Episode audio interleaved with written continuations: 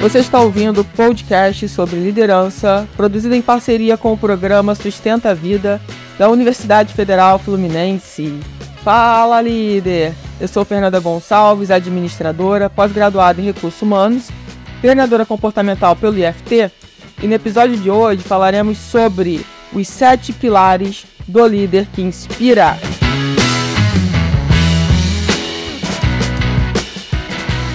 Espero que você esteja muito, muito bem. Já quero te passar aqui, te lembrar do nosso WhatsApp, para que você envie para a equipe. É, e, é, diz pra gente aí o que, que você tá achando do podcast, suas sugestões.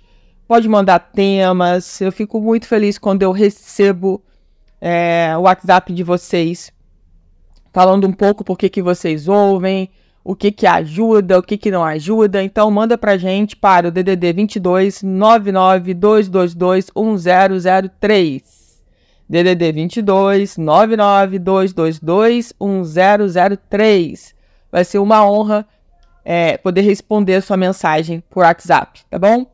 Bom, eu quero falar sobre esse conteúdo que saiu na Você RH e que me chamou a atenção e eu acho importante, né? Enquanto enquanto líderes, e aí eu sempre falo que liderança não é só o crachá, não é só o seu cargo, liderança é comportamento.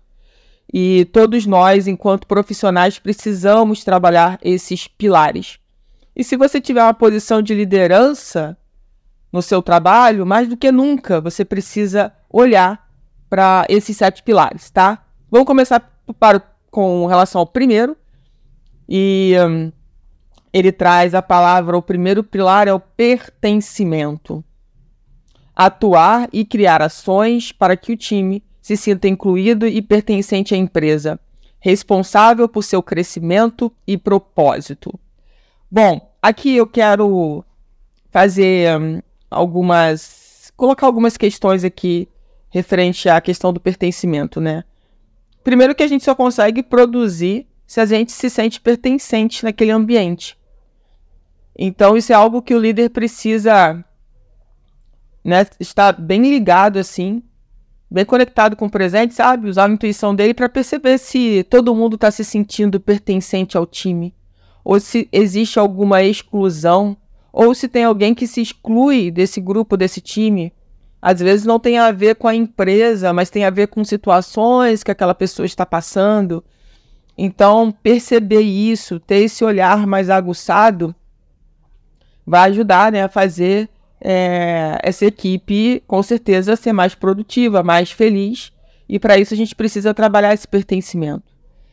É, queria aproveitar e falar aqui sobre os perfis comportamentais, porque eu vejo que agrega muito quando a gente fala de pertencimento, quando a gente conhece e quando o colaborador conhece seu perfil comportamental, né? Como fica mais fácil a gente engajar as pessoas porque a gente entende como ele está naquele momento, né? E ele também se reconhece, então isso facilita, junto com a equipe, sabendo também do perfil comportamental de cada, de cada colega, né? Então é bem importante e as empresas que, que possam usar essa ferramenta, né? É, que façam né, da melhor maneira possível para que as pessoas possam aproveitar de verdade a ferramenta. Se você quer saber mais sobre isso, sobre o perfil comportamental.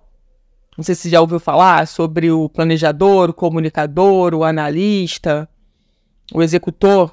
E você tiver alguma dúvida, me chama lá no Instagram, arroba eu.fernandagonçalves, que eu posso te passar algumas informações.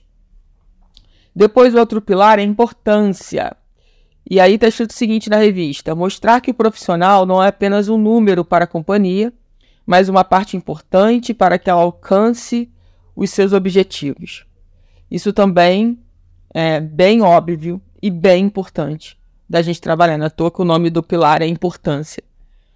Então, quando a gente deixa de ver aquela pessoa como um número ou como um integrante para fazer uma parte do trabalho e consigo enxergar essa pessoa como um ser humano que está passando pelos seus desafios pessoais e profissionais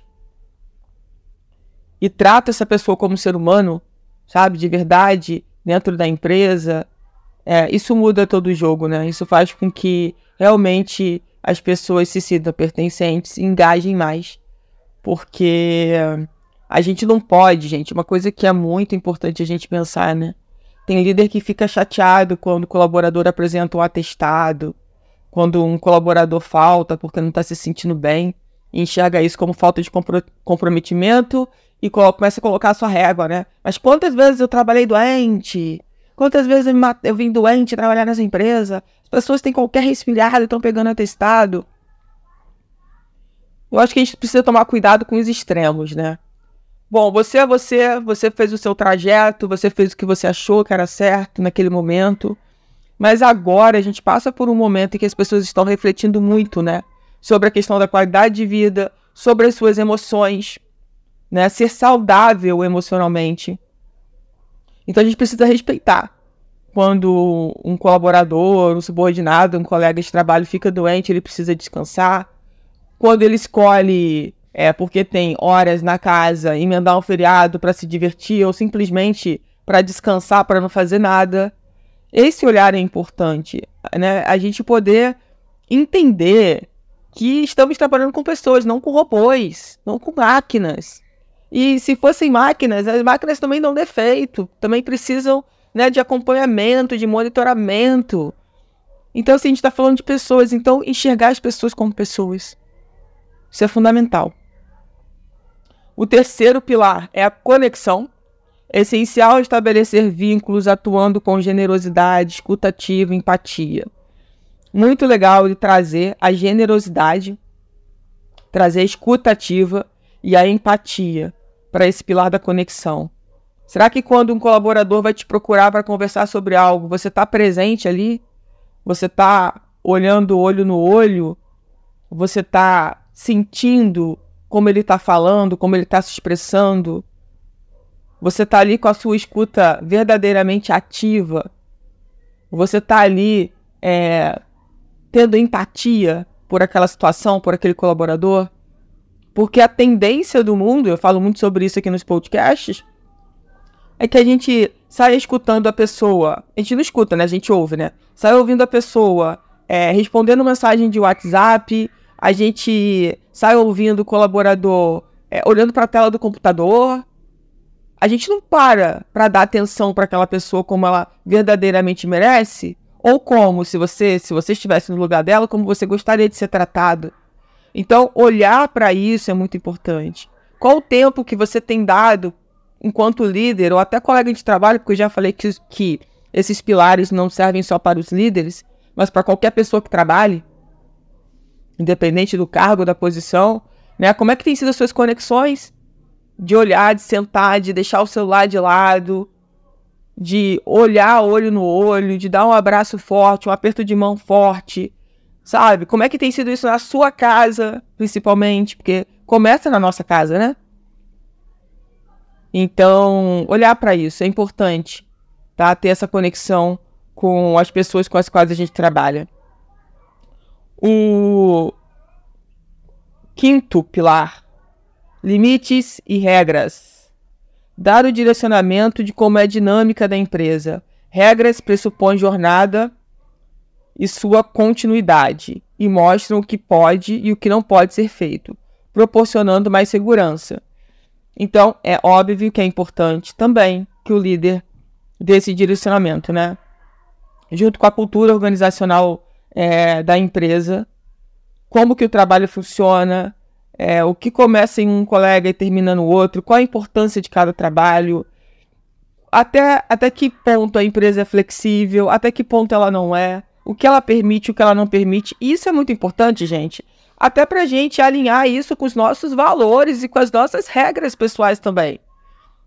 Entende como isso é importante? Então eu preciso entender quais são os limites e regras da empresa para qual trabalho para saber se elas vão né, ao encontro das minhas regras e dos meus valores pessoais. Porque se tiver na contramão, vai ser muito difícil ser feliz nesse lugar, nessa empresa, com esse líder.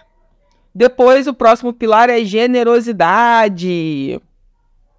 Entender que as pessoas são diferentes e por isso demandam comportamentos distintos.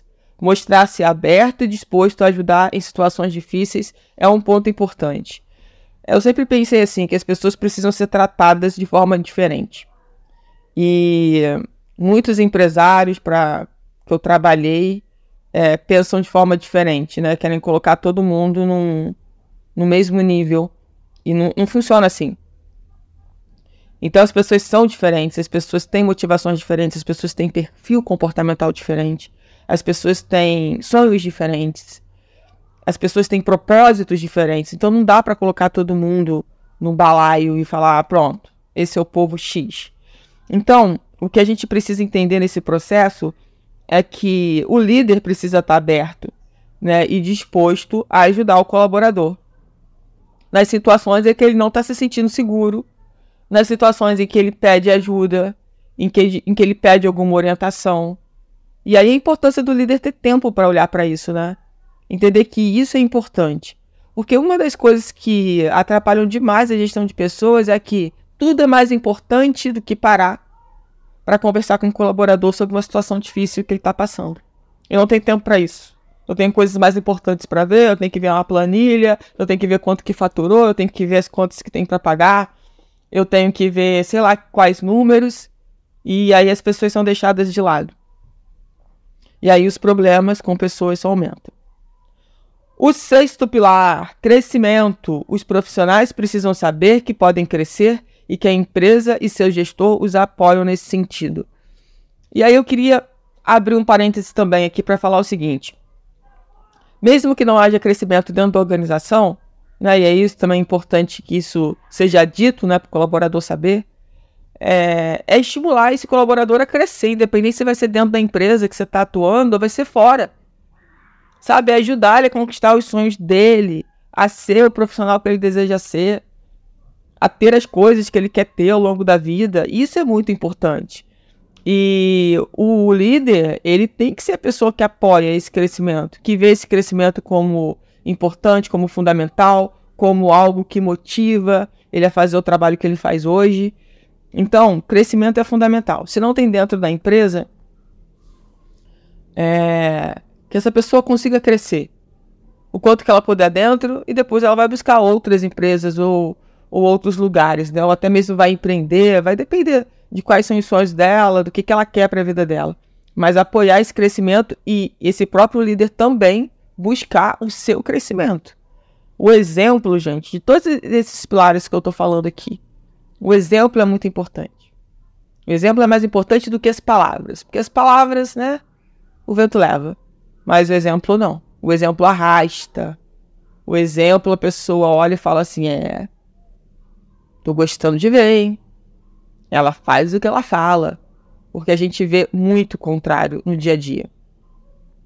E o último pilar, missão de vida. O líder precisa ter um compromisso com as pessoas de desenvolvimento, apoio e compartilhamento. É o tal do legado. Exatamente, essa história da, da missão de vida, né? Então, treinar pessoas, ajudar as pessoas, servir as pessoas, né? Isso vai fazer parte do legado de quem quer trabalhar com equipe, de quem quer ser líder. Então, entender que isso é importante no processo e que as pessoas valorizam demais isso. Então, quando não é só por dinheiro, quando existe o comprometimento do líder de ajudar essas pessoas a se autodesenvolverem, a alcançarem o que elas desejam, a entregar um trabalho cada vez melhor, de qualidade, sabe? A, a conseguir equilibrar a vida pessoal e profissional, a ter menos doenças emocionais, né? a cuidar da saúde emocional, a cuidar da saúde física. Olha quanta coisa entra nesse contexto quando a gente fala né, do líder deixar um legado e dele ser exemplo disso. Porque não adianta você falar que a pessoa tem que ter momentos de ócio e de descanso se você trabalha sete dias na semana, 24 horas por dia sabe? Não tá adiantando o que você tá falando, porque você faz o contrário. Não adianta você falar de, ah, você tem que fazer uma atividade física, se você tá anos sem fazer nenhuma atividade física. Não adianta você dizer que você precisa se comprometer com o seu, autodesenvol seu autodesenvolvimento, se você não se compromete. Então é sobre ser o exemplo desses sete pilares que são incríveis, que fazem muito sentido. E apesar de eu ter colocado né, como sete pilares do líder que inspira, volto a repetir: serve para todos nós que trabalhamos. Nós precisamos praticar esses sete pilares no aonde a gente trabalha, na nossa casa, o quanto que a gente vai ter com certeza conexões mais profundas e, e vamos realmente criar amigos, né? Não vamos ter só funcionários, subordinados, colegas de trabalho.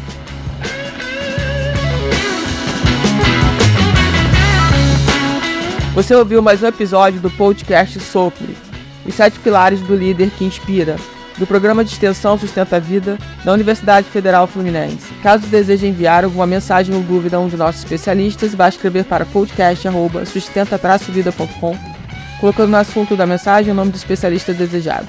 Para mais informações sobre os nossos projetos, acesse sustenta-vida.com, nosso-ed.com e fernandagonçalves.com.